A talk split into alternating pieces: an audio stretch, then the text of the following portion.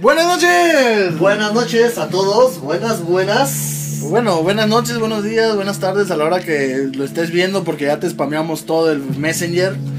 Obviamente, porque Sí. tenemos que saber que a qué horas lo ves y si no lo ves, pues Sí, bueno, buenas, como dirían las señoras. buenas días, tardes, lo que sea, desde el país en el que estés viendo, porque posiblemente nos hagamos internacionales en algún momento de nuestra vida. Sí, claro, y ya en estos videos van a ser, bueno, estos podcasts van a ser épicos, güey, así como que, güey, los inicios de... Aquellos inicios donde Eh, estábamos ahí. Donde teníamos que estar spameando con nuestros compas porque no había de otra, güey. Exactamente, a ti te bloquearon la cuenta dos veces, a mí tres. Dándole. Pero bueno, bienvenidos a este su bonito podcast horrible de cagada llamado Los Remisos de Medicina. ¡Oh! ¡Chinga madre! ¿Cuántos episodios vamos? No sé, los que sean, güey. Ya Cuatro. eh, cuatro. Esta vez ya no pusimos música del Istmo porque nos regañaron. Bueno, no nos regañaron, pero no se nos ocurrió nada, entonces... Sí, o sea, fue así como que era eso poner música de marimba. Así que, por cuestiones de que. Por cierto, alguien que sea más experto en redes sociales que nosotros, que nos pueda decir, ¿verdad que el DAR no genera copyright? En, YouTube al menos. No lo sé, así que... Bueno, alguien que que nos escuche y que sepa un poco más de esto que sus humildes servidores, Porque que se comen tacos de humildad y tostadas de humildad. Por favor, humildad, este... Humildad ante todo. Humildad refrita. Que, que nos pueda decir, ¿saben qué? Si le están cagando porque... Vaya, para los que no supieron, la decisión de poner en el podcast anterior la música del Istmo, que a mí me encanta obviamente y no fue nada más por eso, fue basado en la, en la idea de que la música registrada bajo DAR, para los que no saben, es derechos... ¿Cómo es? No, No, es de autor reconocido. Ajá, como DMR. Ajá. Entonces es para que, pues, al poder utilizar esa música y no la generes o no la guardes como tu creación, pues ya puedas decir, ¿saben qué? Pues, al final de cuentas no está violando ninguna le- ley de copyright. Y por eso muchos grupos de muchos lugares, de muchas regiones, como en este caso el grupo en el que pusimos, pues puedan generar ciertos ingresos sin violar copyright. O Pero- posiblemente puedan generar más vistas de su música y podamos apoyarlos. pero, Exactamente. pues en este Supergrupo momento- Juárez, patrocínanos. Por favor, pero en este momento tuve un bloqueo mental y no se me ocurrió nada y aquí Alto Castillejos tampoco, No, entonces estábamos bien muertos. Tuvimos que buscar en internet música sin copyright y Eh, ya, pues vamos a ver, dependiendo de cómo nos vaya dejando esta, esta situación, si de repente nos dice YouTube, pues sabes que no puedes subir ese podcast porque viola derechos de autor, bueno, ya sabemos que pues, no se puede. exactamente, pero hasta ahorita no nos han dicho nada por el momento. Sí, o sea, Gracias, gracias YouTube. gracias YouTube, gracias por darnos de comer, no es cierto, no nos das una no puta nos madre. madre, pero bueno. De todas maneras, vamos a empezar con este bonito podcast otra vez. Lo hemos Pues ya saben, eh, de principio saludos a toda la gente, a los 10, 9, 10 suscriptores que ya tenemos en estos momentos. De verdad, gracias. Gracias. más íbamos a llegar a dos y eso iban a contar nuestras tías y a 15 vistas. Sí, pero o sea, dijimos, vamos a hacer cuatro, nosotros dos y otras dos personas. Ya somos diez, güey, ya es algo. ya somos. Muchas gracias. Al, al Chile, cuando lleguemos a, no sé, 100 suscriptores, güey, vamos a invitar a los primeros 10. Así de. Vamos a buscar la forma de que YouTube nos dé los nombres de esos primeros 10 y los vamos a invitar a una carnita asada, güey. Sí. Y sabes qué? Como van a ser gente cercana y gente leal a nosotros, grabamos podcast con los 10 primeros, güey. Grabamos podcast de cómo es la pedra, la carnita asada. Ándale. platicando con ellos. Hay que hacer algo dinámico. Sí, claro, ¿no? claro, Algo- claro. Y posiblemente lo podamos hacer en vivo, porque de hecho ya también tenemos los derechos para transmitir en vivo, entonces no hay tanto ¡Claro! ¡Aplausos! ¡Chingada De hecho eso no fue tan difícil, pero. Eh, solo, ah, no, ándale, exactamente. Pero bueno, el tema de esta noche, tarde, mañana, a la hora que nos estés viendo es... Los errores más comunes y cagados de los médicos. Y por cierto, digo médicos porque no se vayan a ofender las otras carreras de doctor. El que tiene doctorado. Porque vayan y chingas madre. Al chile, o sea... Sí. De hecho, ¿sabes que el término doctor es más antiguo que el término médico? Sí, de hecho, y de hecho cuatro carreras sí se No, no te pregunté a ti, le pregunté a ellos. Porque ya los estoy viendo mamando, güey, de que... No, ¿por qué se llaman médicos? Que no sé qué. ¿Saben qué? Es más, lo estamos diciendo ahorita. El próximo podcast, bueno, de, de aquí como dos, tres, cuatro, porque todavía debemos varios de los que dijimos la- los dos podcasts pasados. Que no nos acordamos. que no nos acordamos y que nos vamos a acordar, pues obviamente viendo el podcast o escuchándolo. Escuchando el podcast. Dependiendo de dónde nos estés escuchando, esperemos que para cuando esto salga ya tengamos otra plataforma que no sea solamente YouTube. Que posiblemente sea dentro de una semana porque pues al editor en jefe como que se le olvidó, ¿verdad? Sí, o sea, sí es como que aquí nuestro nuestro ingeniero de audio sí anda fallando un poco. Sí, la neta sí, no, no se los puedo negar. Andaba medio bloqueado y medio pendejo, entonces pues no. No Pero bueno. a otro lado. Hay algún- en algún momento se van a subir a otro lado y pues ya nos van a poder solamente escuchar. De mientras, pues tráiganse la imagen que dice los regresos de medicina y que tienen like enorme. Ese like, ese like me hizo ganar un Oscar, güey. Pero bueno. en la Pero bueno, les prometo que en algún momento vamos a explicar el por qué si es correcto decirle doctor a un médico. A un médico y creo que otras tres carreras, ¿no? Según nos decían en la clase de historia. Ah, sí.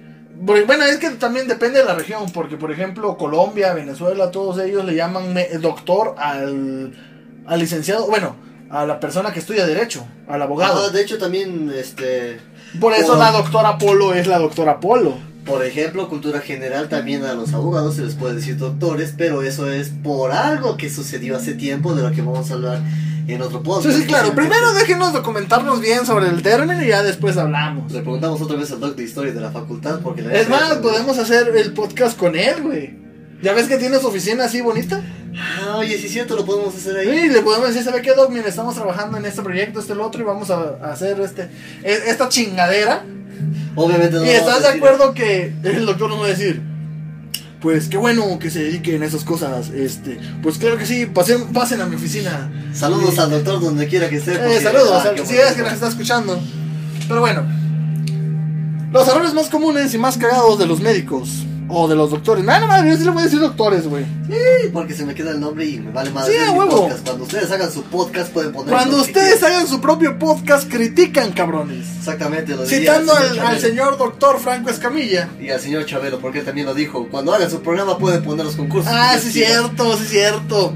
Salve, Saludos para los dos, güey. Salve Chabelo. Chabelo, patrocínanos. Franco Escamilla también patrocínanos. Pero bueno. más. No mames. Es gracioso porque los dos son Javier López. Pero bueno, ya este, vamos a entrar un poquito en el tema y pues aquí le voy a ceder la palabra al doctor Juárez, que es el que siempre inicia estas mamadas. Exactamente. Ahora, antes de hablar de los errores más comunes de los médicos, hay que hacer unas pequeñas diferencias y hay que empezar a hablar acerca de que, pues, no todos los doctores queremos ser cagados, cagarla, cometer errores. Lamentablemente todos iniciamos con un bonito espíritu de decir, yo voy a ser como Doctor House y en Voy a media- salvar el mundo. y en media hora o en dos capítulos voy a descubrir el diagnóstico del paciente, algo así como supercampeones, pero de medicina. Cuando después vas avanzando en la carrera y dices, güey, no mames, esto lo descubrí en 15 minutos, qué pedo. Sí. Pero bueno, O sea, sí es como que, como les decíamos en el primer podcast, este, mucho de lo que se ve en las series, pues es entre exagerado y pasado de pendejo, Es porque eh, nosotros, los que somos más, ¿cómo decirlo? Gold, Más old, podemos llegar a decir, "Ven, pues desde que ves el, el panorama del paciente, dices, es esto. sí, la neta sí, entonces por eso les digo. Empezamos con esa idea de Doctor House, de anatomía de Grey, pero pues al final de cuentas o terminamos siendo doctores muy chidos, porque hay doctores que realmente son de respetar. Hay doctores que pues vamos ahí al paso, algunas veces cometemos algún error, algunas veces lo hacemos bien, pero tratamos de mejorar. Y hay otros que la neta sí se empeñan en decir, a ver, quítense cabrones. Si quieren ver al Ya llegó el rey de los pendejos. o sea, güey. yo llego, o sea, ellos quieren llegar a ser el last ketchup de la medicina, güey. O sea, no ganar ni una liga, ni un campeonato, ni siquiera adivinar la Haz de cuenta que son el Cruz Azul de la medicina, güey. Pero este año sí es el bueno, güey, ¿no? Esperemos. Bueno, no sé, saludos a los fans de Cruz Azul. que Saludos a mi comadre Yarit que nos puso ahí un comentario en el primer video. Es el único que hemos visto. ¿Para, para que nos hacemos pendejos? Este, pues ella es fan del Cruz Azul, güey. Y, Bueno. ya, y ya ves todos los años emocionándose. No, este sí es el bueno. No, este sí es el bueno. Espero Y que así pues, como es fan de Cruz Azul, sea fan de nosotros. ah, Es mi comadre, sí va a ser nuestra fan, güey. Ah, nos va a promocionar con sus amiguitos, yo lo sé. Exactamente. Pero bueno. regresando al tema, entonces decimos que, pues la verdad, los médicos queremos ser los mejores en donde sea, aunque sea en nuestra casa, pero En algún lugar tenemos que ser los mejores. Pero pues en algunos casos pues te mamas y la neta no lo eres o la neta eres bien maleta o bien pinche. Ahora, también hay que aclarar que hay gente de que, pues sí, es pendejo por naturaleza. Eh, pero pues hay algunos que parece que fueran, ¿cómo decirlo? Que no son, pero que van destinados a ser. Exactamente, entonces pues también hay, ¿cómo diría el dicho? Hay de todo en la viña del Señor. Ándale. Entonces pues hay que empezar a decir que pues también los doctores tienen errores, pero hay algunos que sí se pasan de ellos llegan a Exactamente. las Olimpiadas. Ahora, antes de todo, antes de que empecemos a hablar de los errores y luego salgan de este video y empiecen a decir, ay, es que los doctores dijeron esto y estos doctores hacen esto. No, no, espérense, espérense. Vamos a aclarar espérense. antes que sí es un error y que no. Exactamente. Ahorita vamos a hablar de dos, tres cositas que No son errores. no son errores. Y ya después vamos a hablar de los que sí son errores. Primero, yo creo que de los más comunes, de los más vistos y de los que más hacen ruido en redes sociales, Y de los que hacen más memes. es el famoso... Es que llevo en urgencia dos horas, ¿me tengo que venir muriendo o qué? Para que me atiendan. La respuesta rápida, Es Sí. sí. Te tienes que venir muriendo. Porque, por si no lo sabías, hay una cosa en todos los hospitales del mundo, no solamente en México, ¿eh? No solamente en tu hospital pedero de San Juan de la Chingada. Hay, Si es que hay hospital. ya es que hay hospital. Bueno, donde sea que tengan el hospital. En todo el mundo hay un sistema, hay un programa que te va dando prioridad de atención que se llama triage. Exactamente. En Escribe triaje con G. En este programa como tal se evalúan las condiciones en las que llega un paciente y se le da preferencia a personas en las que está en riesgo su vida, en las que está comprometido un órgano vital y empieza a bajar la escala para darle prioridad a los que están más graves a los menos graves. Exactamente. Ahora, también estamos hablando que este sistema es, ¿cómo decirlo?, originario de, de las salas de urgencias, pero pues también se aplica para otros, otros escenarios. Exactamente. Entonces, como ya lo decía el Doc Juárez, pues va a depender de la gravedad del paciente y del compromiso de la vida del paciente, qué tan rápido te atienden. Sí, Yo es- creo que en la mayoría de los hospitales, ¿eh? Porque yo pensé que era nada más así como que, güey, no. Y viendo fotos de los amiguitos internos, saludos amiguitos internos, Saludos. que les vaya, que tengan una guardia tranqui. No, ya la cagaste. Eh, lo sé, lo sé. Ya, se las cagaste. Ya se la cagué. Y les tengo que decir que fue enteramente a propósito. Sí, lo vi. Tenía su cara de ah, jaja, se los voy a cagar. Pero bueno, obviamente no nos van a estar escuchando en la guardia. ¿O sí? No creo. O No, sí. Esperemos que no. ¿O sí? O sí. Pero bueno, les decía, regresando al tema, que he visto gracias a estas fotos de estos chavos que en la mayoría de los hospitales ¿eh? hay una lona enorme, como de 3 metros por 3 metros, en la que vienen especificados los casos de triage. Exactamente, en la que te dicen, tú vienes con gripa, pues vas a pasar hasta que tengamos espacio. Tú te vienes muriendo, te dispararon, tuviste un accidente, te vamos a Tienes un infarto, la chingada, te va- vamos a pasar más rápidamente de... Y hasta eso, porque puede haber un infarto en... ¿Cómo decirlo? En evolución. en evolución a un infarto ya consolidado. O puede venir un paciente con una bala y un paciente con que le descargaron definitivamente toda la AK-47. Exactamente, entonces. Y obviamente va a mayor. depender del estado de cada persona el poder decir, ¿saben qué? Pues vamos a atender primero a este que a este otro. ¿Esto para qué lo decimos? Por si alguna persona que no es de medicina nos escucha, la verdad es que si tú te vas quejando de una gripa y te dices, ¿por qué no me atienden rápido? Es porque así es el sistema. Te Sa- van- ¿Sabes qué es lo peor? Que normalmente, desafortunadamente son esos. Son gripas que no se deberían ver en urgencias, se deberían ver en consulta. Son uñas enterradas que tampoco se deberían ver en urgencias, se deben ver en consulta. O son fracturas pequeñas. Mm, déjate tú de las fracturas pequeñas. Yo creo que metería más ahí el. Mi niño se enfermó en la tarde, pero lo traje ahorita porque no hay tanta gente. Y también eso como caga la verga. O sea, la neta, Con el perdón de la palabra, No. pero nos caga la verga, güey. que llevan al niño casi muriéndose a las 3 de la mañana porque no querían que hubiera gente. Güey, va a haber urgente siempre en urgencias. Sí, o Por sea, eso son urgencias. Por eso son urgencias. Nada te cuesta dejar dos horas, tres horas de lo que sea que estés haciendo, que normalmente es ver las novelas, para llevar a tu niño a una consulta, que lo atiendan y que, ah, ¿cómo decirlo? A largo plazo se no se no esté tan enfermo. Exactamente. Porque no es lo mismo que lo lleves al principio de la de la patología, al principio de la enfermedad, a que lo lleves ya cuando esté grave. Exactamente, puedes ahorrarle las complicaciones. Y puedes ahorrarte un chingo de dinero, güey. Al chile, la neta, el que te dijo que ir a urgencia a las 3 de la mañana era para ahorrarte dinero, te mintió, güey. Sí, la neta, sí. Ahora, la segunda cosa que vamos a hablar y que muchas veces creen que es un error es la señora que llega a decirle al médico, ya sea al médico del consultorio del CIMI, al médico del IMSS, al médico privado, Al que sea. que en el otro consultorio el doctor le dio antibiótico a su niño, a su hija, a donde sea, le dio antibiótico, le dio tal y cual medicamento, porque la persona tiene una gripa. Ahora, creo que, no sé si me dejarás mentir, Doc Castillejos, estudiamos 5 años como para diferenciar entre una cosa que necesita antibiótico Y otro que no. y otra que se va a curar así por sí misma. Entonces, para explicarles, los antibióticos sirven para atacar las infecciones por bacterias, no por virus. Exactamente. Si tú estás exigiendo que te manden antibiótico para algo con Oye, virus, ¿sab- ¿Sabes qué es lo triste realmente de esto? No es tanto de que la gente diga, oye, no me va a dar antibiótico. No, es que se exhiban y nos intenten exhibir a nosotros los médicos en redes sociales exacto, de que es que, o con otros médicos, de que es que el doctor de aquel lado es un pendejo porque no me dio antibiótico. exacto. O sea, creo que estudiamos bastante como para saber cuándo recetar antibiótico y cuándo no. Y lamentablemente la situación ahorita en los hospitales o en la población en general de bacterias resistentes a muchos antibióticos creo que nos hacen pensar un poquito más y ser más... ¿Cómo podría decir? Más perspicaces Más en dar un antibiótico. Exactamente, no vamos a recetar antibióticos como si fueran, no sé, galletas María, o sea, un antibiótico es para algo específico, para algo que realmente vale, vale la pena. Es como cuando dices, a esta chava le gusto, pero a mi crush yo también le gusto, entonces a la chava le vas a dar, no sé, un juguito de Boeing, pero a tu crush la vas a llevar a una comida.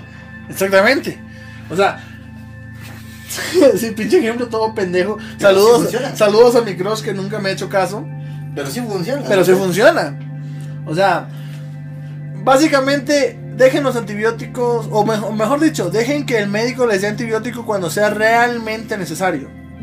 No, más adelante vamos a hablar un poco más de ello, pero no abundan casi los casos. No, No, como creen. no, ah, ¿Cómo va a ser, güey? ¿Y en México no, ¿cómo crees, güey? Casi no, no vemos esos casos de personas que llegan con medicamentos, entre ellos antibióticos, obviamente, en los que dices, ¿para qué le diste eso si al final de cuentas es una infección viral? Y realmente, parte también de lo que, de lo que vamos a ver más adelante es la, el, ¿cómo decirlo? El compromiso tanto del médico como del paciente en respetar el tratamiento que se le está dando. exactamente. Lo- como dije, lo vamos a ver más adelante, no se preocupen, no, no, no, no se nos va a olvidar. Exactamente, Pero ya bueno. lo tenemos anotado. El tercer punto aquí importante es aquella gente que cree que pedir una consulta por WhatsApp y que no le responda un médico es falta de vocación. Güey, nos vamos a meter en pedos, güey. O sea, no me importa tanto que me meten pedos porque hasta mi prima le Bueno, nos podemos hacer fisiólogos, no hay pedo. no, es que No, decir, eso nos sí. podemos meter en pedos porque la gente después que nos escuche no, no va a querer ir con nosotros porque va a decir, no, pues ellos son de los que no tienen vocación, güey, no, no, no, no. ¿Cómo decirlo? Exactamente. No, no siguen los ejemplos de los grandes médicos. ¿Y sabe qué, señora? Al chile la que está mal es usted. Porque para empezar, ni siquiera sabe qué significa vocación. Así Les que leer. Doc nos puede leer qué significa la- en verdad la palabra vocación. Les voy a leer dos definiciones para que tengan un poquito más de cultura porque aquí también educamos además de que nos cagamos de risa. Educación médica, bitches. La primera definición de vocación dice, una llamada o inspiración que una persona siente procedente de algún dios para llevar una forma de vida, especialmente de carácter religioso. Obviamente esto ya quedó fuera. La Porque segunda, pues la mayoría de los médicos somos ateos y o satánicos, ¿verdad, gente? sí, la segunda es inclinación o interés que una persona siente en su interior para dedicarse a una determinada forma de vida o un determinado trabajo. ¿Qué es lo que quiere decir? Que una persona siente las ganas o tiene el deseo de dedicarse a un trabajo, a una forma de vida, a un estilo de vida. En ningún punto de la definición dice que todo esto lo va a hacer gratis. Exactamente. Aquí lo que dice es que tú tienes el deseo de ayudar a las personas. No que vas a ayudar a las No, personas. ni, de siquiera, gratis. ni siquiera ayudar a las personas, ¿eh? el deseo de dedicarte a ser médico. Exactamente. Tus motivaciones pueden ser las que sean, puede ser el dinero. Que sinceramente, si estudias medicina y tu motivación es el dinero, me das asco, hermano. Sí. O puede ser ayudar a, los- a tus familiares, ayudar a la población en general. O algo que te pasó con un familiar. Exactamente, o, ¿Qué sea, es lo más o una retribución, por así decirlo, a- o ser ese cambio que quieres ver en tu mundo porque alguien incurrió en los errores que vamos a mencionar más adelante y tú no vas a ser así, o lo que sea. Pero, para ti, amigo o amiga, normalmente son amigas, güey, las que, las que Sí, hacen normalmente. Yo creo que no he visto a ningún señor quejarse porque qué falta de vocación. Todas son señoras, güey. Sí. Y son señoras con WhatsApp y una imagen de Piolín. Por alguna razón que no sabemos. Exactamente. Pero, Pero bueno, Les dejamos claro, la vocación es esas ganas de dedicarse al trabajo, al trabajo, no de... no de- En ningún momento se especifica que la vocación es hacerlo por... o sin remuneración, mejor dicho. Iba a decir por cantidades mínimas, pero pues cantidades mínimas son las que no, cobramos todos. Exactamente. Ahora, hay que mencionar aquí aparte que, pues la verdad, creo que cinco años de carrera, o seis, o siete, o los que te hayas aventado mínimo en la facultad, más Porque somos los remisos de medicina, remisos sabemos de, medicina. ¿Por, ¿Por qué vivir los cinco mejores años de tu carrera si tú puedes hacer 11? ¿Por qué no?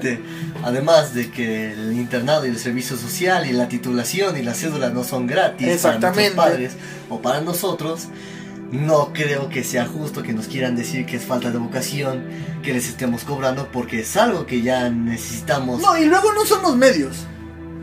¿Sabes qué? Porque hasta eso, este, si nos ponemos a, a hablar así generalmente, yo creo que la mayoría, si no todos, los que somos estudiantes de medicina hemos recibido mensajes de WhatsApp de algún primo, de algún conocido, de algún amigo. Oye, es que me siento mal este el otro y ya me tomé tal cosa.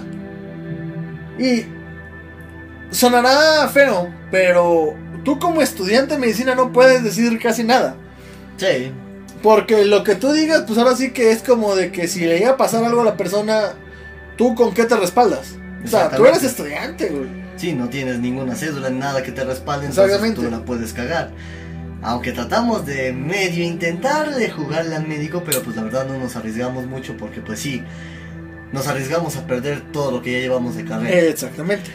Ahora, De por sí, entonces, grabando esta mamá, nos estamos arriesgando a perder todo lo que llevamos de carrera. Exactamente. Pero pues ya, ¿qué, qué más nos podemos atrasar? Sí, ya. Ya. Y ahora la última que tenemos que agregar de que no es un error es como tal los diagnósticos presuntivos que se pueden tener. Ahora, como tal, un diagnóstico presuntivo nosotros lo definimos como un posible diagnóstico de algo que puede tener el paciente. Sí, claro. No es una seguridad de que si te digo tienes gripa, es que a huevo tienes gripa. Exactamente. Puede ser algún síndrome gripal que esté aunado a otra enfermedad o puede ser una simple gripa como ya lo dijimos, pero hay personas que dicen, el doctor me dijo que era esto y esto tiene que ser y si sale otra cosa es porque el médico está mal, no o sea, no. No, no, no.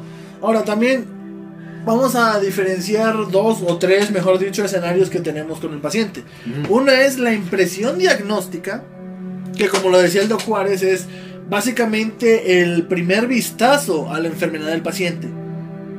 Porque tan fácil, nos puede llegar un paciente, no sé, eh, con, con los datos clásicos de un resfriado común, pero no sabemos qué evolución tenga. Entonces le vamos a poner una impresión diagnóstica. Diferente a un diagnóstico presuntivo, Exacto. donde ya hay ciertos estudios, ciertos, ¿cómo decirlo? Ciertos, ciertos antecedentes que nos pueden indicar qué enfermedad puede ser, pero tenemos duda entre ese y otro u otros, Exactamente. porque pues hay cierta, ¿cómo decirlo? Cierta discrepancia en ciertos eh, términos o ciertos signos de la, de la enfermedad que nos pueden decir, bueno, posiblemente puede ser eh, esta enfermedad o esta otra.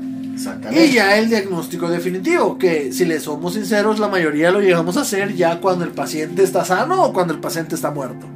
Sí, desafortunadamente son las únicas dos porque pues ahí corroboramos ya los datos. Posiblemente en algún momento sí podamos tener algún diagnóstico certero porque ya los laboratorios, los estudios, interconsultas y demás, incluso rezarle a todos los santos dicen pues es esto. Sí. O el diagnóstico al doctor le está dando cachetadas en la cara diciendo, es esto, es esto, es esto. Y yo de, ah, pues sí, sí, es esto. Pues sí, sí es. Pero pues la verdad es que no podemos darte un diagnóstico preciso porque pues no somos hechiceros o magos, no es como que... No hay ni los hechiceros en los manos pueden, güey. O sea, no es como que agarre yo como Harry Potter, mueva mi estetoscopio y diga, ah, no, pues es esto porque pues, Pues la no. magia me lo dijo. ¿no? Exactamente. Pero bueno, Vamos a entrar ahora sí de lleno. ¿Cuáles sí podemos considerar como errores que cometen algunos médicos? en es más, general? si tus médicos los cometen, tienes toda la libertad de decir que es un pendejo. Pero está bien pendejo. ¿Han visto el meme de la señora? ¿Entendieron la referencia? Sí, sí, sí, está bien. pendejo. Co- Como el, el tío de. El representante de Franco Escamilla, güey. Está bien Pe- pendejo. Pero bien pendejo. Con P de pendejo. Pero con P mayúscula, cabrón. Entonces empezamos. Dos castillejos dando los honores. Pues yo creo que de los más comunes que hemos visto es recetar a lo pendejo. En específico, dar ceftriaxona y dexametasona para cualquier cosa. Sí, o sea, yo te voy a hablar de un caso específico.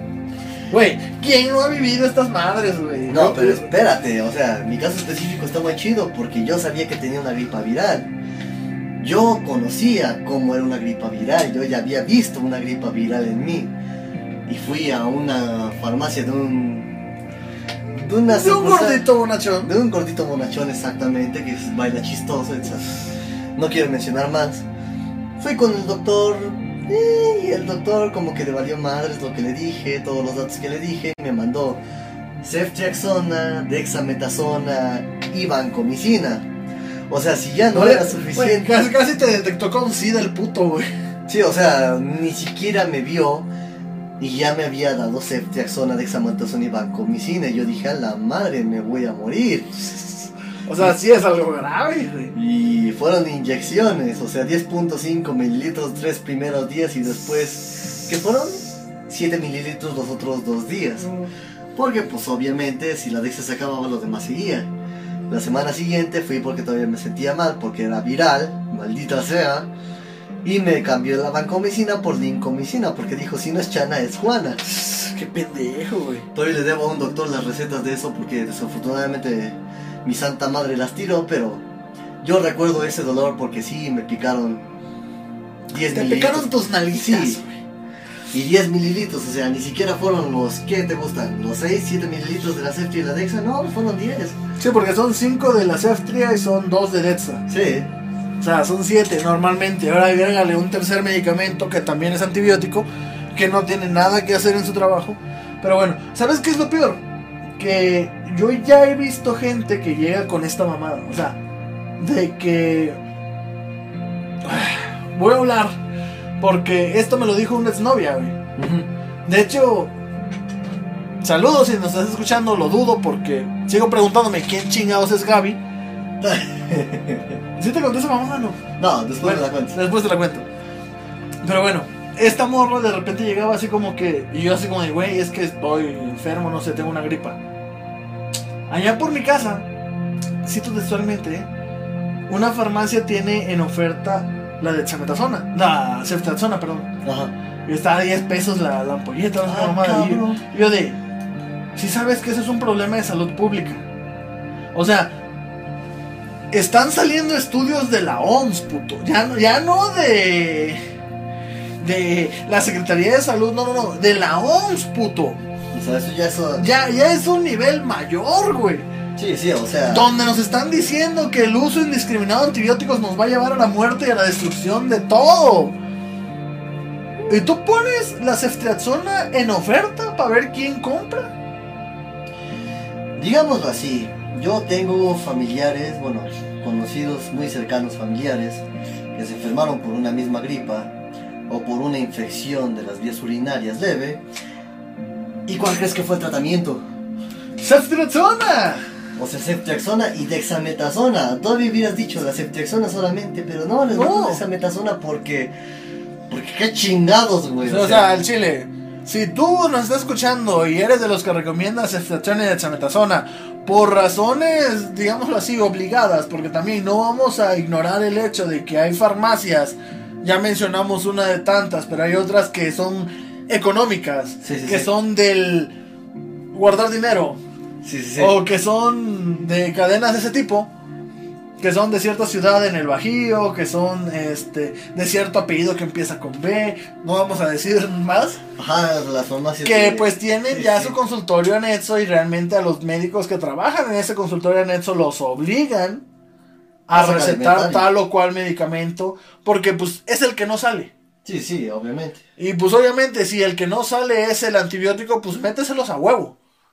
Oiga, pero no lo necesito, me vale madre, usted se lo tiene que tomar.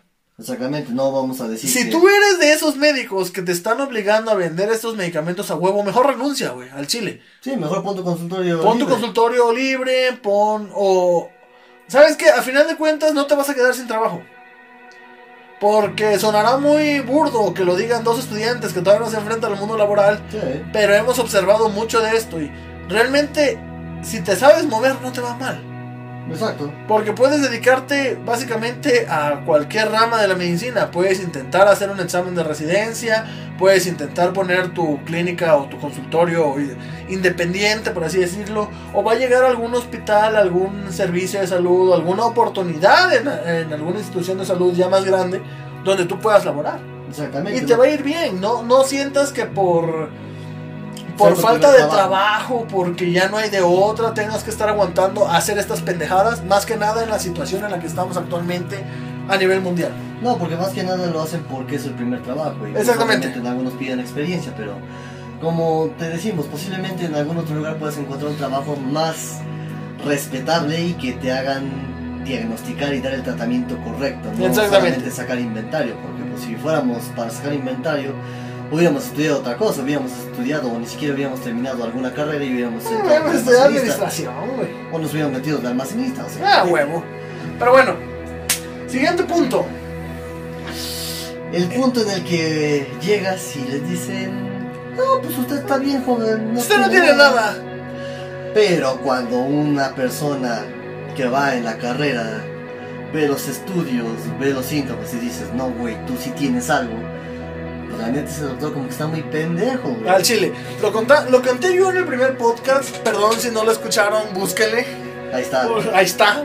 Porque sí, nos pasamos de verga, fueron dos horas y tanto, güey. Me Mm. imagino que hubo gente que lo vio una hora, una hora y media y. ¡Ah, chingar a su madre! Ya, O 15 minutos y ya. ándale. Pero bueno, en alguna parte de ese podcast, no, les, no, no sé ni qué minuto es, pero por ahí se los vamos a, a decir. Explico la historia de una persona que tenía un problema pulmonar, pero que todos se enfocaron en el detalle cardíaco. Ya después aclaro cómo termina la situación, pero bueno. Básicamente, ese, esa fue una, ¿cómo decirlo? Una omisión comparado mínimamente con el hecho que te digan, no, pues usted no tiene nada. Y pasa con muchas enfermedades. Normalmente, yo creo que es más visible con enfermedades donde tienes un estudio de imagen.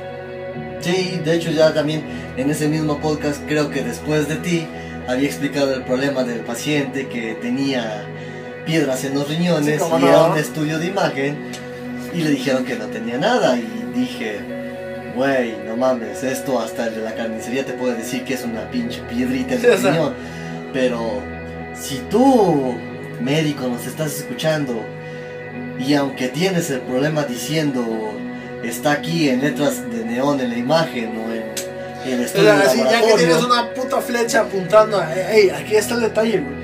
O sea, hasta en 100 mexicanos dijeron pueden atinar el resultado y tú dices que no tiene nada, la neta, vete a la verga. O sea, ábrete. Estás bien pendejo. O sea, como diría el meme, ábrete, me das asco. Exactamente. O sea, no, no tienes nada que hacer, mejor. No Sa- sé. ¿Sabes cuál es el detalle? A final de cuentas, si. Porque hasta eso, tenemos que ser sinceros. Si la persona se presenta ante un médico, es porque le duele algo. Y porque confía en el médico. Y porque confía en el médico. Entonces, por más que digas, no, es que usted no tiene nada. Güey, sí tiene algo. Sí. Porque te vas al ejemplo más clásico de no tener nada, crisis conversivas. Sí, Tiene una crisis conversiva, güey. No es nada. Exactamente. O sea, no, no estás diciendo, ah, ¿sabe qué? Pues usted está completamente sana y por lo tanto, no. Si, si está presentando una enfermedad mental en este caso, pues también le tienes que decir, ¿sabe qué? Lo que usted tiene pues es un problema psiquiátrico, un problema psicológico. Usted se tiene que atender con otra persona. No por, por querer quitarte trabajo, Batearlo. batearlo nada más y decirle, no, pues usted no tiene nada. Y que después, pues definitivamente, esta persona o todos sus familiares no lleguen contigo. Porque pues, este fue el pendejo que nos dijo que no teníamos nada. Ahora hay que mencionarlo, la verdad es que sí es digno de mención decir que por esta clase de médicos es por la que los médicos en general pierden la credibilidad que tienen. Exactamente. Porque pues el médico que dice usted no tiene nada, o el médico que no sabe diagnosticar, o el médico que le vale madre ser paciente, no afecta solamente su reputación, afecta la de todos. Sí. Y es cuando nos llevas a la chingada a todos y es por... Tan fácil. La mayoría de los profesores en la facultad lo que nos dicen es que tu promoción, tu mejor promoción es un paciente feliz. Sí, Si tú diagnosticas bien a un paciente, le das buen tratamiento y se va contento de tu consulta, puta, el paciente no va a tener ningún reparo en decirle a diestra y siniestra, ve con ese médico.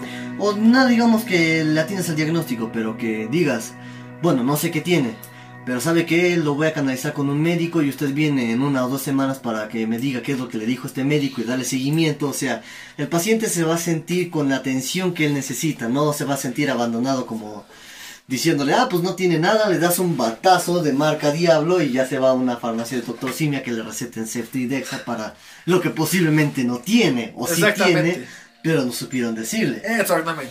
Ahora, en dado caso, esto nos lleva al siguiente punto, que es realmente saber qué es lo que estamos recetando.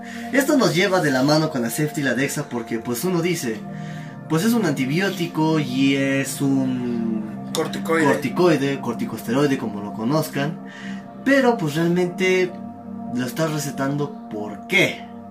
¿Qué es lo que le va a hacer a tu infección viral? Si tú le estás recetando metformina a un paciente con diabetes, pero que está descontrolado, ¿qué le va a hacer ahorita? O sea, no más, no nada más vas a recetar podofilina porque te sonó cercano el nombre a lo que le recetas a una otitis media. y Güey, eso por de- favor, por favor, nos tienes que contar esa historia, güey. Porque ya en dos, tres podcasts has mencionado la podofilina, podofilina, perdón, y la gente no sabe de esa historia. Pero ya lo había contado en el primero, ¿no? No, ¿no la contaste? Ah, bueno. Les traigo el resumen de la historia porque pues, la neta sí está sí bien está larga. Resulta que esta era una señora ama de casa que se dio cuenta de que su hijo pues tenía un pequeño dolor, pero no sabía en dónde. Entonces le preguntó a su pequeño hijo y el hijo le dijo que pues le dolía en el oído, que tenía un malestar, que no oía bien y que pues eh, se sentía molesto por esta situación.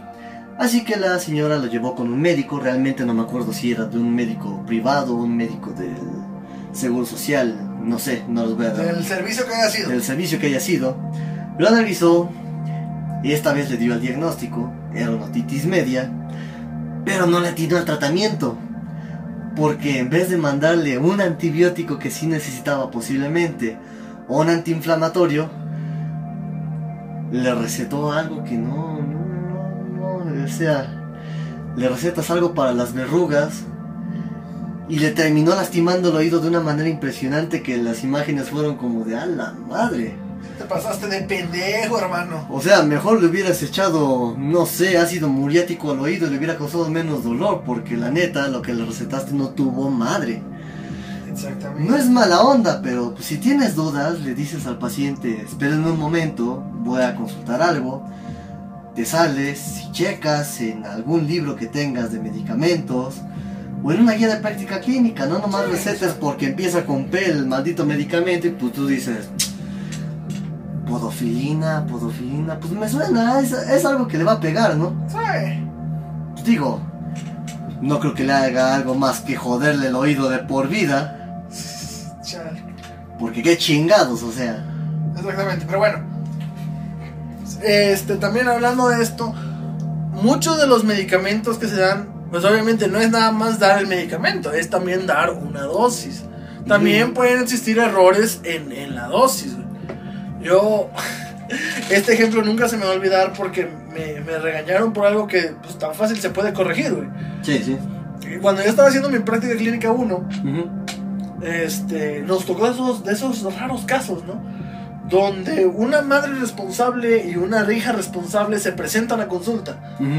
Era, la señora tenía 30, 31 años, ujú. la hija tenía 15, 16. Ya desde ahí empiezas a sospechar como de qué pedo. No sabe qué doctor es que traigo a mi hija porque ella me dijo que ya empezó vida sexual y se quiere proteger. Y yo, para tener la certeza, pues comentamos, estuvimos platicando y se nos ocurre que le dé a usted un, o, o que se le aplique un implante. Y bueno, que no sé qué, esto, que el otro. Y pues resulta que el doctor con el que yo cursaba la práctica es. No sé si es especialista, es experto, es qué, pero maneja muy bien los temas de salud sexual y reproductiva. Entonces, comentando con la paciente, esto que lo otro, no, pues te vamos a mandar mejor este inyectado. Es una inyección cada 28 días o cada 30, dependiendo de tu ciclo, bla, bla, bla. Bueno. Y me dice, haz la receta. Tal medicamento, ta, ta, ta, cada 28 días. Estoy haciendo la receta. Y en ese momento entra el director del centro de salud, me distrae y le puse por 28 días. Ujú, Sí, sí. Un error. Un error. ¿Por qué? Porque es cada C diagonal y el, Sí, sí. y el otro es X 28 días. O sea, Exactamente. una, una cosita de nada. Que bueno, pasa. 15 minutos después regresa este hijo de puta, porque no hay otra forma de, de llamarlo. Pero que parece que le hubieran puesto, que le hubieran traído el carro diciendo chinga tu madre.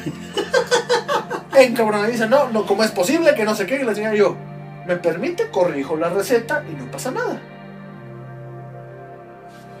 Y aquel aquel hombre gritando para que se lo imaginen. Los que me conocen saben, es más o menos de mi estatura, pero como el doble, el triple de gordo de lo que yo soy. No, ya. O sea, Ya quedó. eh, sí, sí. Yo dije, ¿en qué momento le da un infarto al hijo de puta este? Y yo haciendo otra vez la receta. Sí, pues. Ya se la volvimos a dar a la, a- a- a la mamá. Este, la, la llevan a, a la farmacia y ya se le surte como debe ser. Exactamente. Ahora, se va a hablar más adelante, pero también mucho de lo que de lo que a mí me valió puntos con, con mi médico de base, por así decirlo, a diferencia de con el, con el director del centro de salud, fue el hecho de que yo dije, ok, la cagué, no hay problema, corrijo la receta y no pasa nada. Sí. Total, es un error que pues, no pasó a mayores. Sí. que- Y se detectó a tiempo. Exactamente, se detectó a tiempo y obviamente no causó un daño mayor. Pero bueno, siempre, siempre que un médico se equivoca en esos casos, pues así como que tampoco sin ser altanero, sin ser nada, más que nada para los que son médicos adscritos, residentes, bla, bla, bla, Sí. corrígelo de forma, digámoslo así, amigable. No, no por ser tú superior a esta persona, lo pendejes, lo, lo insultes. No, ¿sabes qué? ¿Sabes que te equivocaste en esto? Hasta ahí, corrige tu error, corrige tu falla y sigamos adelante.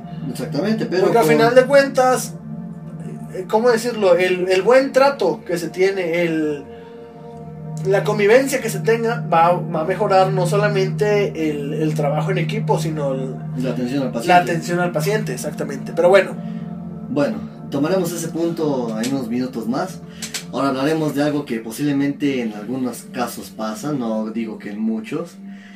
Es que si un doctor dice que es esto, pues va a ser esto para él y va a tratar de que las estrellas se junten y los planetas se alineen para que sea esto. O sea, la neta es que pues no va a ser así. ¿A qué me refiero con esto? Que posiblemente, como lo habíamos mencionado hace unos 5 minutos, el doctor que recetó podofilina a este niño con otitis media dijo, pues la podofilina es la podofilina y esto le va a hacer. oye, Pero pues, ¿qué te cuesta checar, leer un poquito y decir, no, pues es que esto sirve para esto y esto sirve para el otro? Como lo habíamos mencionado anteriormente, pues tratamos de hacer lo mejor para el paciente, pero si tú te vas a montar en tu macho, pues la neta déjalo ahí, güey. pues obviamente. Porque pues hay muchos medicamentos que la neta se parecen mucho en nombre. Por ejemplo, la doxiciclina y la dicloxacilina. En algún momento se te pueden transgiversar los, los canales y puedes confundir cómo actúan, el grupo al que pertenecen, su dosificación, etc. Y en vez de causarle un bien al paciente, a lo mejor y no le haces nada, o nada más lo dejas ahí con una sobredosis del medicamento que no necesita y ahí se está muriendo. Pero tu idea de decir, no, pues es que esto me suena y esto Eh, es. Exactamente. Ahora, también muchos de los errores que, que suceden en... Yo, yo he escuchado mucho esta historia en el internado, güey. Ajá. La diferencia entre metimazol y metamizol. Uy, sí, no. Porque, para los que no saben, el metimazol es un antidepresivo. Y el metamizol es un AINE. Entonces, el metamizol es de los medicamentos más utilizados en el tiempo postquirúrgico. Específicamente para aliviar la fiebre. Sí. Y pues, en esta, ¿cómo decirlo? En este universo que es el internado, que es un universo de muerte y destrucción, saludos a todos los que se van al internado. Sí, es como Obviamente nosotros somos como Spider-Man, no queremos ir, señor Stark. Sí, pero tenemos que llegar. Pero en día. algún momento nos vamos a tener que ir y ni modo que le vamos a hacer. Sí, sí, sí. Saludos a los que se van a ir al sexto círculo del infierno. Exactamente. Chale. Pero bueno, chale, güey. Pues no se preocupen, si, si nos hacemos amiguis, les mandamos comida o algo, güey. Sí. ¡Ey! Sí. Un saludo para mi crush que se va al internado ahorita, hija de tu pinche madre, güey. Si me hubieras aceptado.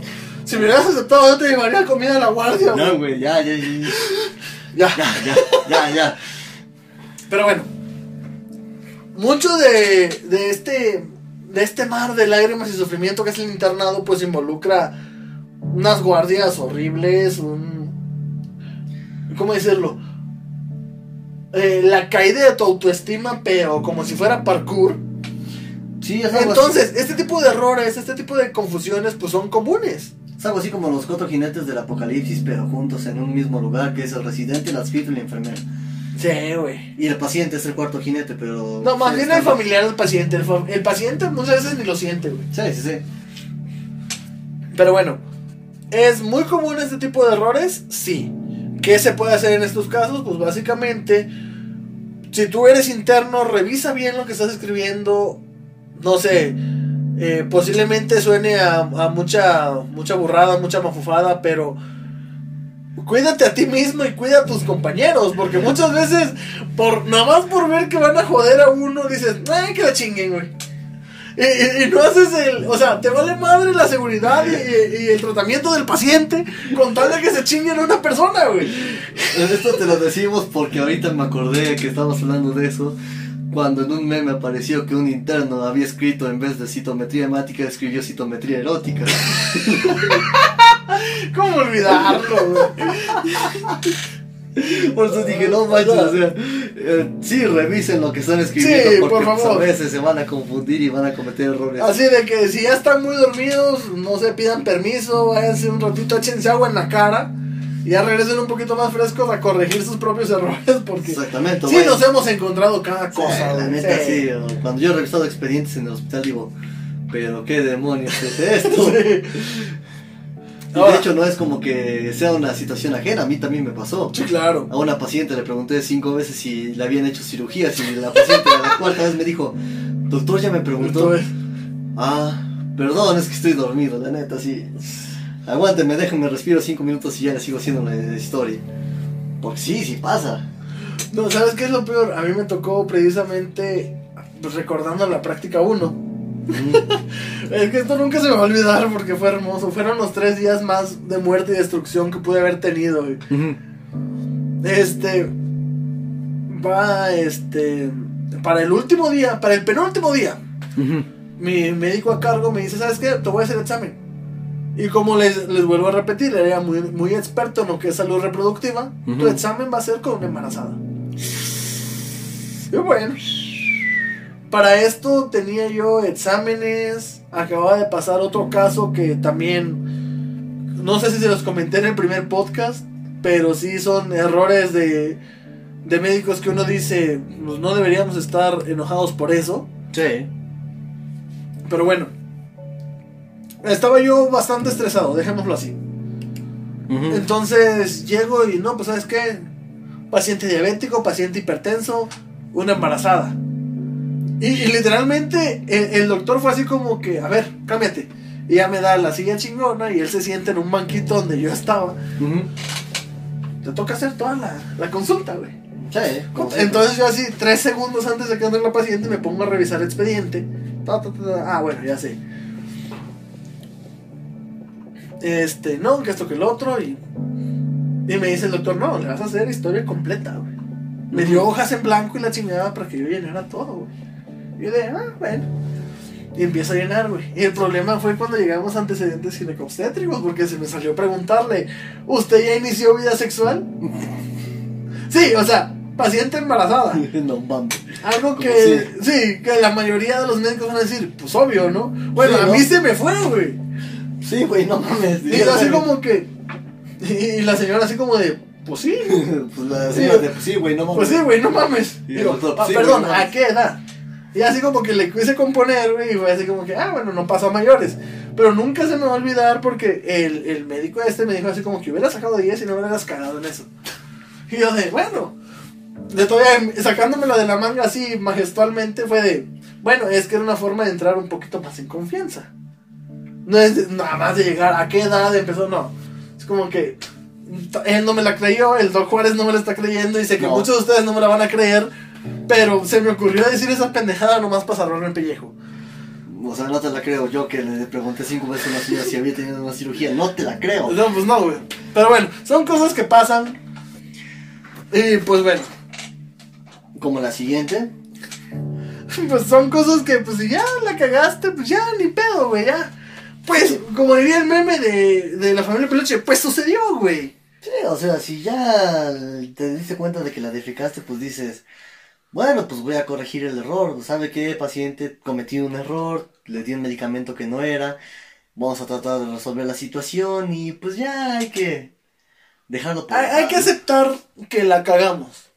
Porque muchas veces, y lo dijimos en el primer podcast, me parece, y creo que en el tercero, este. Muchos de los errores que tenemos nosotros como médicos es no aceptar nuestras limitaciones, no aceptar nuestros errores, güey. Sí, sí, sí.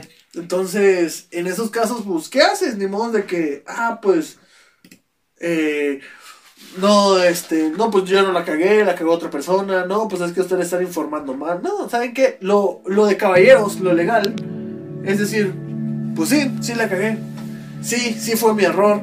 Voy a hacer lo posible para remediarlo. Exactamente. Pero si te vas a montar en tu macho de que no la cagué, de que yo estoy bien y de que todo lo demás que hicieron está mal, pues la neta no, al final de cuentas, el paciente, quieras o no, y aunque te duela escucharlo, pero el paciente no es estúpido. Exactamente. Y muchas veces ya he ido al doctor por la misma dolencia y no te lo quiere decir, porque no quiere herir tu ego, pero pues va a llegar el momento en el que se va a desquitar. Ahora también, también nosotros como, como estudiantes, como médicos, hemos ido a consulta, güey. Exactamente. ¿No, te- no te ha pasado que tú ya llegas así como que, pues yo ya sé que tengo, nomás vengo que me den mi receta? Sí, de hecho me pasó- Pero juegas el papel de, de- de paciente hermosamente, de decir, Exactamente. pues tengo esto, esto, el otro, y ves cómo es la reacción del médico y cuáles son las acciones del médico. Más que nada cuando vas a una institución, ¿sabes cómo? Sí, sí, sí, pero es lo que te digo con lo que me pasó con la ceftriaxona de examinación y vancomicina. O sea, yo ya sabía que era viral. Yo le dije todos los datos que eran presuntivos de una infección viral. Yo le dije cómo inició, qué era lo que tenía, qué era lo que pasaba. Y aún así le valía madres, porque él dijo, pues me vale madres, va a ser bacteriana y porque yo lo digo. Y se verdad". chingó. Entonces, la neta, como te decimos, y de hecho una experiencia propia, me tocó en mi práctica clínica 2 en el hospital, ya en obstetricia, una paciente estaba, me parece que en su tercer día de internación en este, tococirugía, y la paciente había puesto atención a las enfermeras y sabía para qué era cada medicamento. Y le mandaron un cuarto medicamento y me preguntó, oiga doctor, ¿para qué es este medicamento? Dije, no, pues sabe que este medicamento es para esto. Y me dijo, no, pero es que este medicamento lo tengo para tal. Dije, "Mm, creo que esta, creo que esta paciente sabe mucho y no la voy a defecar. Entonces voy a investigar. Fui, me salí de ese lugar, investigué y le dije, no, pues sabe que la verdad es que sí, como le dije, este medicamento está- es para esto, este es para el otro y este es para aquello. Pero este también funciona como esto. Y me dijo, ah, ya, es que sí le pongo atención a las enfermeras. Y dije, sí, pero Ya nos también cuenta. sí, no estoy tan perdido. Y me dijo, Sí. ah, bueno, doctor. Porque luego vienen y me dicen otra cosa y yo de, vaya. Entonces, para que te quede claro de que los pacientes Son, más son estúpidos. No son estúpidos, son más inteligentes de lo que tú piensas y posiblemente en algún momento llegue un estudiante como nosotros y nada más esté así como de saber qué me dices. Sí. Yo ya sé que tengo, pero a ver tú qué es lo que me dices. Es más, ya sé qué decir para que te confundas, güey. Exactamente, o sea, yo ya sé que posiblemente te pueda decir para confundirte por si veo que no me estás diciendo nada que realmente tengo. Ahora, en dado caso, un punto que quiero retomar es que si ya la cagaste, pues no te aferras al pasado. Posiblemente en algunos casos se lleguen a dar situaciones en las que un médico, por mala práctica o algo así, te diga, es que tiene este diagnóstico de apendicitis y tenemos que operar. Porque es urgente, o sea, usted tiene, como diría un doctor de cirugía, una granada en el estómago y si no se la quitamos usted va a morir desangrado. Y viendo las últimas temporadas de cualquier anime traducido en español pero de España y pues, entonces, también, si realmente sabes que no es el diagnóstico, no estás seguro, pues no te trates de aferrar y decir, no, pues es que yo voy a hacer la operación, voy a Precisamente por eso tratamiento". decíamos hace, hace bastante rato lo de impresión diagnóstica, diagnóstico presuntivo y diagnóstico este, final. Exactamente. Porque tú te puedes escudar en eso, en decir, es que es mi diagnóstico. Si para empezar lo dejas de ver como un diagnóstico final, como un diagnóstico resolutivo, y lo ves como una posibilidad de diagnóstico, ya puedes empezar a decir, ah, bueno, es que a mi primer vista parecía esto, pero ya viendo otros estudios, ya viendo otros especialistas, ya considerando otras opciones, ya puedes decir, ah, bueno, no era lo que yo había pensado, pero nos acercamos al diagnóstico. Exactamente, no tratar de decir, pues es esto porque pues yo quiero pagar esta situación, me voy a ir de viaje o necesito sacar También, este medicamento. claro, porque, cómo no. pues, La verdad, hay doctores que realmente sí hacen eso y no... Aunque no conozca sus nombres, pero sé que en algún momento los van a escuchar y van a decir, no, pues es que sí, la estoy cagando. Pero si no lo dicen, la neta... Están bien pendejos. Porque la neta están bien pendejos y me dan Me asco. dan asco. Entonces, por último, Yo Llega. creo que el error más, ¿cómo decirlo? Menos pensado por Exacto. ambas partes, por el Sí, médico sí. y por el paciente. Porque pues muchas veces hacemos todo bien. Diagnosticamos bien al paciente, le damos un buen tratamiento, pero ¿qué más? Exacto, nada más nos quedamos en, pues le doy al, al paciente el tratamiento y pues se va a su casa. El paciente cree que con eso ya se curó, porque también eso también nos puede llegar a faltar. Sí. En algunos casos un médico puede decir, no, pues es que sabe que usted tiene, vamos a poner un ejemplo burdo, diabetes.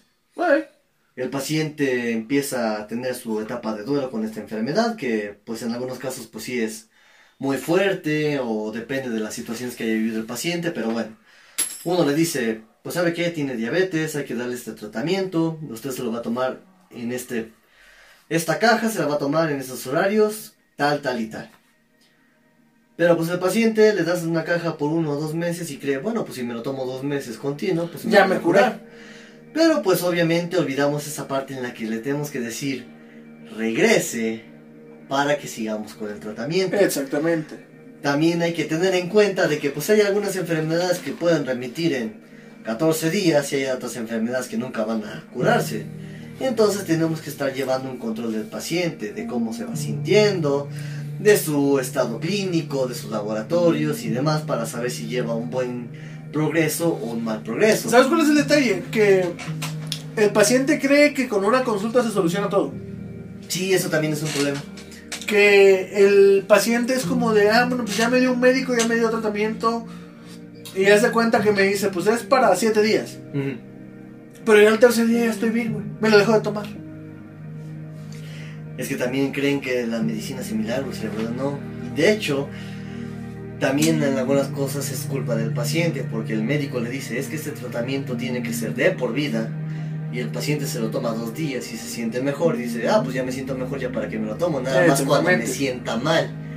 Y ese es otro Ese problema. es otro problema. O sea, si te dicen un tratamiento que es de por vida, es que de producto de gallina, para los que no me entendieron, es de a A huevo, huevo. de que va a ser toda la vida. No es como de, ay, no, pues me lo tomo dos días y me siento bien. O sea, es toda la vida y toda la vida vas a necesitar ese medicamento. Exactamente. Posiblemente vayas a necesitar un ajuste de dosis, pero es otra cosa. Pero vas a necesitar ese medicamento toda la vida. No, y ¿sabes cuál es el detalle? Que desafortunadamente, ya a últimas fechas, hay mucha renuencia con lo que diga el médico. Sí, Si el médico te dice, pues tu enfermedad o tu padecimiento te va a durar toda la vida, te vas a tener que tomar este medicamento, el paciente parece que le dice, búscate otra opción para ese medicamento. sí. Y busca medicina naturista, medicina homeópata, medicina o suplementos alimenticios que en vez de ayudarlo le empeoran la situación. Déjalo de todas las más conocidas. Vamos a dejarlo en la homeopatía. O en lo que me dijo mi comadre. Porque Sí. eso también pasa. Sí. O sea, mi comadre le funcionó esto y según se le quitó, porque tampoco dicen todo lo que les dijo el médico, Exactamente. y entonces empieza esa cadena y ese círculo vicioso de, pues esto me dijo mi vecino, se lo voy a decir a este y a este y a este y a este. Y al final de cuentas, cuando algo malo le pasa al último paciente que le recomendaron, la culpa es del médico porque no lo supo tratar. Y si es como que, pues para empezar, no te dejaste tratar, carnalito. O sea, no puedes decir que es mi culpa por algo que yo no pude hacer porque tu necedad no me dejó hacerlo.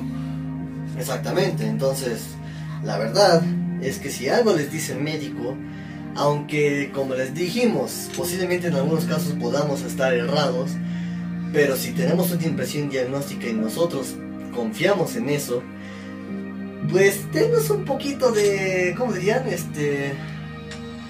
este, confianza. El, el beneficio de la duda, ¿no? Téngame paciencia y confianza, dijo nuestro señor cabecita de algodón presidente. Exactamente, entonces, pues ténganos el beneficio de los dos y digan, pues vamos a tomarnos el medicamento y vamos a ver cómo evoluciona. Y pues ustedes también médicos, si saben Yo, que yo creo que, mal, y esto, este, para, para el Doc Castillos del futuro, esto es tema de podcast, tenemos que hablar de, el, ¿cómo decirlo? La medicina basada en lo que me dijo mi comadre. La Sí. comadre tal. Y eso también La comadre et tal, así se va a llamar, ténganlo Sí, por sí. seguro. Exactamente, pero bueno, médicos que nos están escuchando, si en algún momento dijeron, pues con esto ya se va y ya no regresa. No, eh, háganle saber al paciente que necesita un seguimiento. Sí, Y también ustedes preocúpense en ese seguimiento. Porque van a haber muchos que digan, ah, pues ya le dije que es diabético. Va a venir por su propio pie a, a- a consulta. Y hay pacientes que no. y hay pacientes que, "Eh, Ni pues me dio tratamiento por 30 días. "Eh, órale, pues me lo tomo 30 días y ya chingó su madre. Sí, ni por las Y de repente llegan 10 años después a otra consulta con otro médico y es así como que, ¿usted tiene alguna enfermedad? Pues me dijeron hace 10 años que era diabético, pero... Pues ya. ¿Y qué está tomando? No, pues nada. Exactamente, o ¿Por ya qué? llegan a la consulta de urgencias porque dicen, pues es que ya me duele mi pierna, pues ya se la tienen que amputar. O ya llega con un derrame cerebral y le preguntan, ¿qué tenía? Pues le dijeron hace como 15 dos años que tenía hipertensión, pero no va a tener un tratamiento una vez. O sea, también hay que tener tantita más. Desafortunadamente, y lo voy a decir toda la vida, mucho de lo que se tiene que hacer se llama educación médica. Sí, Los que me conocen de que no son de Puebla y muchos que son de Puebla saben que cuando yo hablo de educación médica se me ilumina la cara. sí, Pero bueno, como si te hablara tu crush. eh, ándale exactamente, ojalá me hablara. Pero bueno, mucho lo que tenemos que hacer es eso, educar a nuestro paciente, decirle que si bien su enfermedad no se va a curar, Se puede controlar. se puede controlar. ¿Por qué? Porque pues a final de cuentas mucho del, ¿cómo decirlo? Del sufrimiento del paciente está determinado en cómo le decimos las cosas. Muchos pacientes son renuentes al tratamiento porque le dicen, pues es para toda la vida. Anotación para el doctor Juárez, esto también va a ser tema de conversación de otro podcast. Cómo decirle malas noticias a un paciente. Ah, claro, cómo no. Sí, sí, sí, eso también lo tenemos que tocar. ¿no? Sí, güey. Lo dejamos aquí en la anotación junto a los condones. Así en el paquetito de los condones, ahí para que no se nos olviden. Exactamente. Pero bueno, doctor Castillejos, conclusiones que quieras dar para este bonito podcast. Pues desafortunadamente todos tenemos errores, Sí, todos tenemos este margen de equivocarnos, pero como le decíamos, lo importante es corregirlo, no seguir en el problema. Porque podríamos decir que sí es un error muy grave recetar solamente tal o cual medicamento o recetar antibióticos en casos no dados o no especificados. Pero si no cambiamos esa mentalidad o si no nos salimos de la institución o el lugar donde nos están obligando a hacer esto, pues no estamos haciendo nada. Estamos cayendo en, ¿cómo decirlo?, en la progresión de un sistema que no debe ser. Entonces, más allá de echarnos culpas y de decir que está bien o está mal, es aceptar que pues la podemos, la podemos cagar, nos podemos equivocar y mejorar a partir de eso. Yo creo que es lo más, lo más importante, lo más, lo, lo que más nos debería interesar y también pues educar a nuestros pacientes. Educación médica, bitches. Sí. ¿Alguna conclusión? Pues yo quisiera agregar que, pues realmente, para todos los médicos que nos estén escuchando en formación, no voy a decirlo a los adscritos porque pues ellos ya tienen un camino recorrido, pero pues también les puede llegar este mensaje de que todos cometemos errores. La verdad es que en algún momento hasta el que tuvo 10 perfecto en la carrera cometió un error. Y eso lo digo por las personas que conozco y que posiblemente el Doc Castillejos también conozca ¿Cómo no? que ¿Cómo realmente no? Sí cometieron errores y errores muy muy muy graves, de leves a muy graves, o sea, no estamos exentos de cometer un error porque somos humanos, pero lo mejor es decir, cometí un error, voy a mejorar, no quedarme en la idea de, ay no, no fue mi error, fue el error del paciente, es como tirarle la culpa a cualquier persona, porque pues la neta, al final de cuentas, como lo dijimos en el primer podcast y lo vamos a seguir diciendo, en nuestro cargo está la vida de nuestros pacientes e incluso de nuestras familias. Y si nosotros seguimos cayendo en ese error, en algún momento no vamos a afectar al paciente que vive a 3 kilómetros de nuestra casa o al que vino desde la comunidad más alejada al hospital. A lo mejor en algún momento llegamos a cometer el mismo error, pero esta vez ya no afecta a la persona que no conocemos, puede afectar. A nuestra nuestro- familia, a nuestros familia. amigos, nuestros hermanos. Entonces, creo que lo mejor de aquí es saber que podemos errar, pero también saber que podemos mejorar. Y en esa situación de poder mejorar, es como nosotros vamos a mejorar la calidad de la atención a nuestros pacientes y nuestros pacientes van a recuperar la confianza en nosotros. Y pues bueno, nos vamos. Eso sería todo por nuestra parte. Sí, Eh, nada más que agregar, simplemente que pues sigan escuchando nuestros bonitos podcasts, esperamos llegar, no sé qué ya para estas épocas ya tenemos Facebook, ya tenemos Twitter, ya tenemos Instagram propio de, de- del canal. Exactamente. Bueno, al menos ya tenemos Facebook. Ya para la Sí, ya, ya, ya. tenemos abriendo los canales oficiales. Exactamente, ya este. Pues como decíamos en el podcast anterior, a final de cuentas nuestras redes están abiertas para lo que ustedes gusten. Sí, Si sí. ustedes sienten que pues como médicos o como pacientes están cayendo en alguno de los errores que pues acabamos de mencionar, no duden en que pueden contactarnos y pues les podemos dar una pequeña ayudita, ¿no? Tampoco nos vamos a meter muy muy, A muy profundamente porque pues todavía no estamos capacitados. Exactamente, o si en dado caso pues ya no nos compete o decimos, no, pues estoy muy pendejo en esto, pues los podemos canalizar a Con alguien que sí sepa. que sí sepan y que nosotros tenemos la confianza de que los van a tratar bien y de la mejor manera posible. Exactamente. Pues bueno, Don Castillejos, ¿algo más que agregar? Pues nada más que le den like a este video, que se sus... bueno, a este podcast. Compártanlo, por favor. compártanlo por el amor de Por Dios. favor, compártanlo. Para la grabación de este video llevamos 10 suscriptores. Esperemos que para cuando esté saliendo este video ya seamos al menos 20. Sí, o que al menos ya llevemos más de... ¿Qué te gusta? ¿Unas 500 reproducciones en al menos el primer video o en el segundo? Más o menos. Les recuerdo que tenemos un, ¿cómo decirlo? Un reto, un, Sí, un, un challenge. Ajá, De que si el canal llega a 300 suscriptores, el canal de YouTube, eh, no sé si para este momento ya esté en otras plataformas nuestro, nuestro desmadrito este, pero al menos en YouTube. Sí, sí, sí. YouTube, búsquenos como los remisos de medicina y pues conforme vayamos ya sabiendo dónde más vamos a subir este podcast, ya sea Spotify, ya sea SoundCloud, ya sea Google este, Podcast, Google Podcast, Apple Podcast, Apple, salga. donde se nos ocurra. Hasta con los de la basura vamos a poner el Sí, sin pedo. Posiblemente, ¿sabes cuál es el pedo? Estoy esperando el momento en el que alguna estación de radio de Puebla nos diga, ¿saben qué? Pues aquí le producimos su programa, güey. No mames, estaría bien cabrón, güey. Ey, ey, ese sería como que, ah, no mames, sí, jalo. Porque... Porque... pegue, güey, Sí, no como con exacto. mi ex. Ándale. A- a- a- Aquí sí me valoran, no como tú, Crush, que nunca me hizo caso. O como diría Chimel Torres, no como tú, Carolina. Chumel Torres, patrocina. Chumer Torres, patrocínanos. Pero bueno, ya cuando vayamos sabiendo dónde más vamos a estar subiendo este contenido, pues les vamos a ir dejando, obviamente, en nuestras redes sociales. Y Personales como en, en el canal, los Y- remisos de medicina. Obviamente en la descripción del video pues les vamos a dejar los links por si ustedes dicen quiero escucharlo en Spotify, SoundCloud, Google Music, Apple Music, pues ahí vamos a dejar los links para que no les sea tan trabajoso estarlo viendo en YouTube y Exactamente. que puedan disfrutarlo en la comodidad de su teléfono cuando estén desconectados o pues en cualquier lugar que lo puedan disfrutar y escuchar esta No, ¿y sabes cuál es el detalle? Ahorita hablando de esto precisamente hace unos días, una persona que no sé si debo mencionar quién o no, ver, ahí después le vamos a decir quién, me hizo una contribución de decir, bueno, ¿sabes qué? Este, posiblemente los, los vayan tomando de YouTube conforme vayan creciendo por el lenguaje. Y yo de, pues nos movemos a otro lado. Sí. De mientras ya, obviamente, elegimos YouTube como nuestra primera opción de plataforma porque pues es YouTube. Sí. ¿Estás de acuerdo que los que nos quieran ver y lo que- los que nos puedan ver, pues nos pueden ver ya más, eh, ¿cómo decirlo?